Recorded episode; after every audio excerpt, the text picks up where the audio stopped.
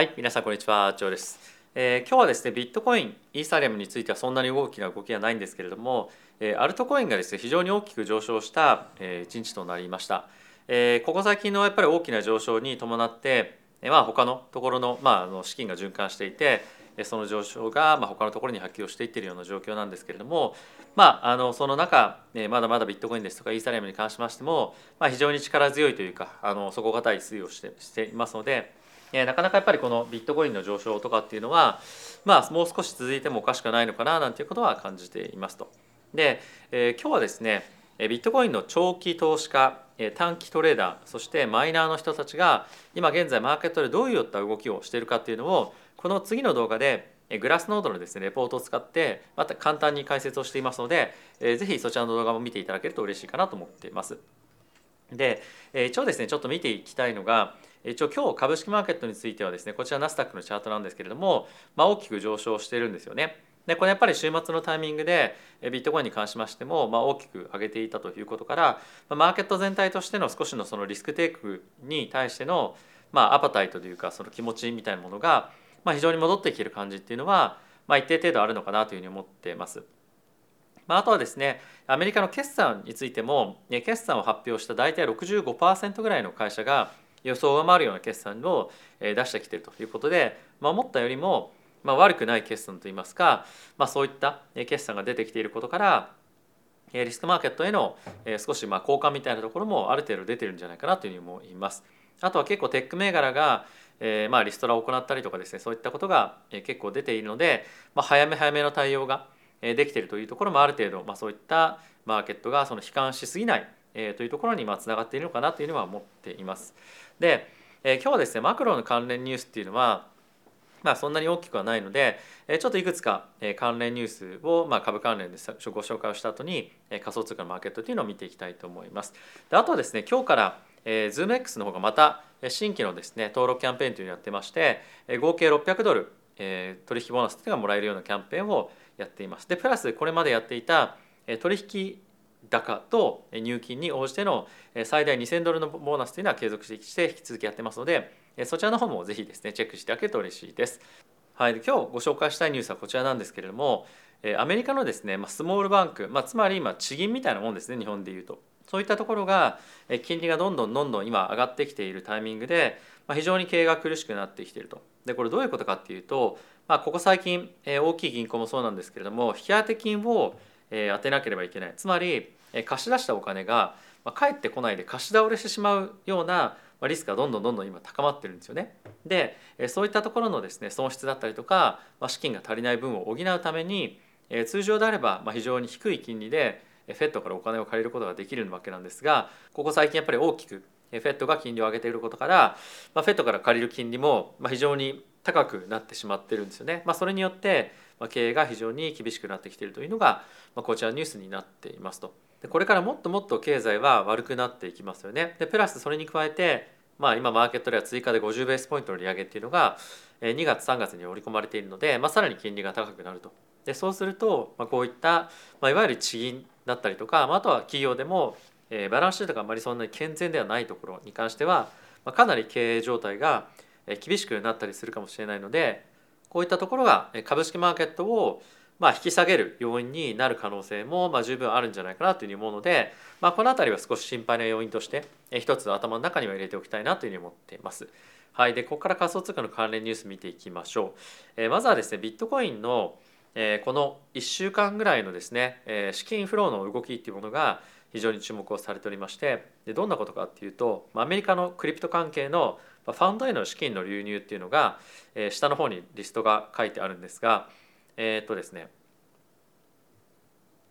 はい、こんな感じにあるんですがえビットコインとかはまあ普通にロングをするえーファンドとかっていうのは資金流入しているんですが見ていただきたいのはこのショートビットコインっていうところの資金フローがですね、まあ、ものすごく大きくなってるんですよ。つまりこの大きなポジションのあのビットコインの上昇に伴ってショートをですね狙う投資家っていうのが、まあ、今非常に増えてきてるっていうのは、まあ、面白い動きなんじゃないかなというふうに思います。でこれっていうのは以前もご紹介した通り、えー短期の投資家プラスレバレッジの投資家っていうのが結構ビットコイン売ってるんですよね。なので、やっぱり短期的なこの急上昇というところを、まあ、やっぱりそのブルートラップなんじゃないかということでえ売りに向かってる人がビットコインのマーケットではま結構いるというのが、まあ、今の流れなんですね。はい、で続いて見ておきたいのがえ JP モルガンが出したレポートなんですけれどもえ上海アップデートが今度えイーサレムにありますよね。でそれに伴ってえコインベースのですね、まあ、収益がかなり上がるんじゃないかというふうに言われていますと。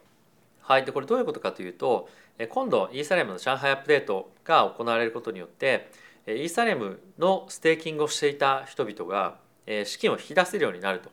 でそうなるとえ JP モルガンの人たちが言っているのはえコインベースとステーキングサービスをまあ利用する人がですね今後もっともっと増えるんじゃないかというふうにまあ言われていますと。でこれすごい数字だなというふうに思ったのでちょっとご紹介させていただきたいんですが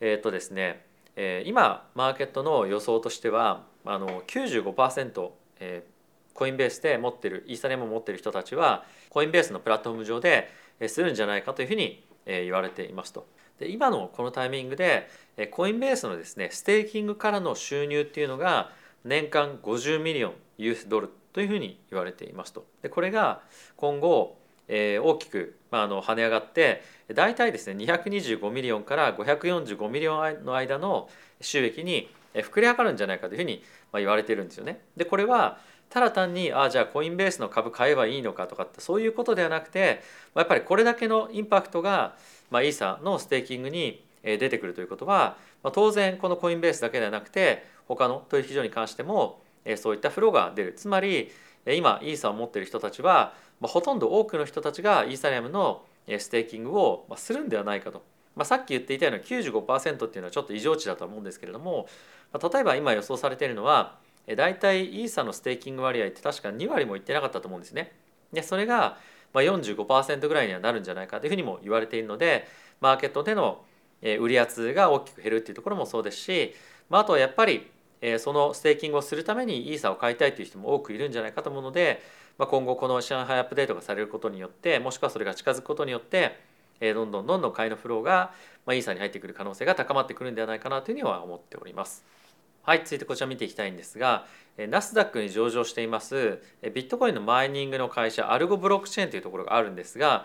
ここがですね12月のタイミングで価格があの株価があまりにも下がりすぎていて取引停止に地域になっていたんですが、今回このビットコインの好調さですとかそういったところで、またあの資金調達も加えてやって、取引ができるような今状況になってきましたと。で、まあこういった状況になっていることもあってやっぱりビットコイン関連の銘柄ですとかあとマイニング関連の銘柄っていうのが非常に好調なパフォーマンスを出してきているとでやっぱりその辺りに資金が入ってきているっていうのは、まあ、仮想通貨全体に対してまた信頼っていうかですね、まあ、短期的なやっぱり勢いがあるというふうにまあ、見ている人が非常に多いというふうな証拠でもあるのかなというふうに思うので、まあ、しばらくやっぱりこのクリプト関係の株式そして投資というところに関しては非常に注目が高く集まりそうな感じはまあまだまだありますよね。はい、でえ続いてなんですけれども、まあ、そんな中えバイナンスの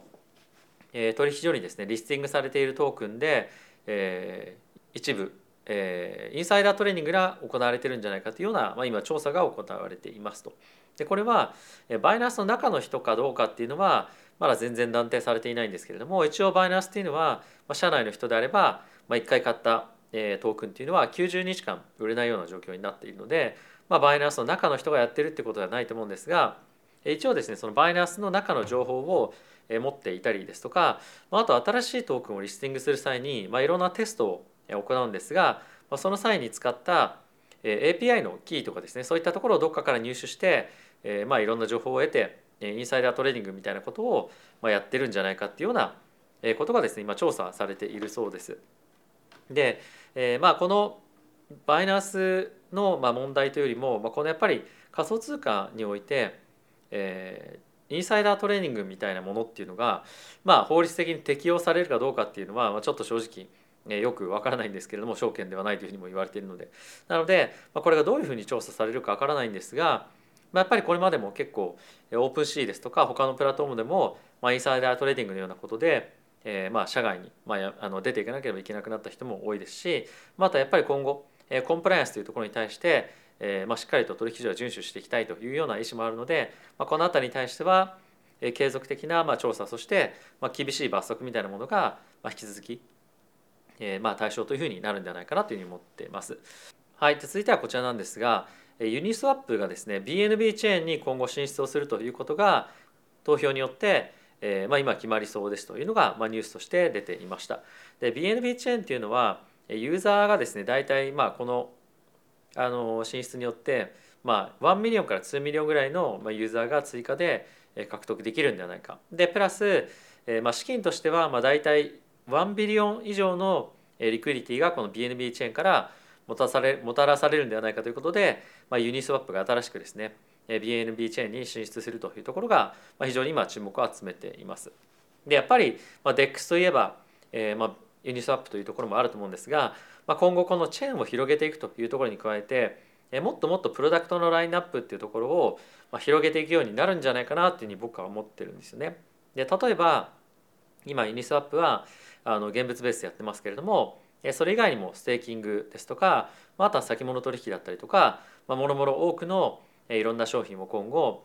まあ取り入れて一つのプラットフォームで取引できるようにもなっていくんじゃないかなというもので今後やっぱりこういった大型プレイヤーの動向っていうのは注目をして見ていきたいかなというふうに思っています。はい、でこちら日本に関連したニュースなんですが日本の FSA 金融庁ですねが2023年の6月までに海外で発行された USDT ですとか、まあ、USDC のえ取り扱いをですねできるように、まあ、するかもしれないみたいな話が、まあ、今出てきているらしいです。で、えー、まあこれはどこまで本当にできるのかとか、まあ、今後法整備をどういうふうにしていくかっていうのもあると思うんですけれども今日本の、えー、法改正とか、まあ、法交換っていうのは基本的には銀行がステーブルコインを発行するみたいな感じの方向性になっていくと思うんですよね。なので海外で銀行ではないところが発行しているステーブルコインを日本で取り扱えるかっていうのも、一つ大きなポイントになってくると思いますしあとは、